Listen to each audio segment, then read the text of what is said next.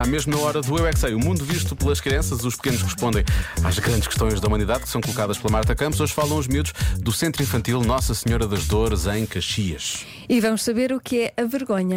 Eu é que sei, eu é que sei, eu é que sei, eu é que sei. O que é que é a vergonha? É quando as pessoas nascem tenham vergonha. Eu estou com, vergonha. Oh, Vergonha quando uma pessoa não sabe e tem vergonha de dizer. Quando eu tenho namorado das crianças, fica com vergonha. É olhar para uma pessoa que não conhece e depois olhar e não falar.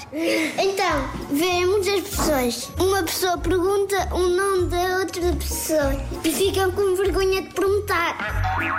Vergonha são coisas que a, a pessoa pode ficar envergonhada. Estás envergonhada? É, médio. Agora estás um bocadinho envergonhada, não, Não, estás? não tô. Tá Não Já estás? a- estás. Sempre quando eu vou dizer olá ao senhor, o Matheus põe uma vergonha outra vez. Vocês já alguma vez sentiram vergonha? Não.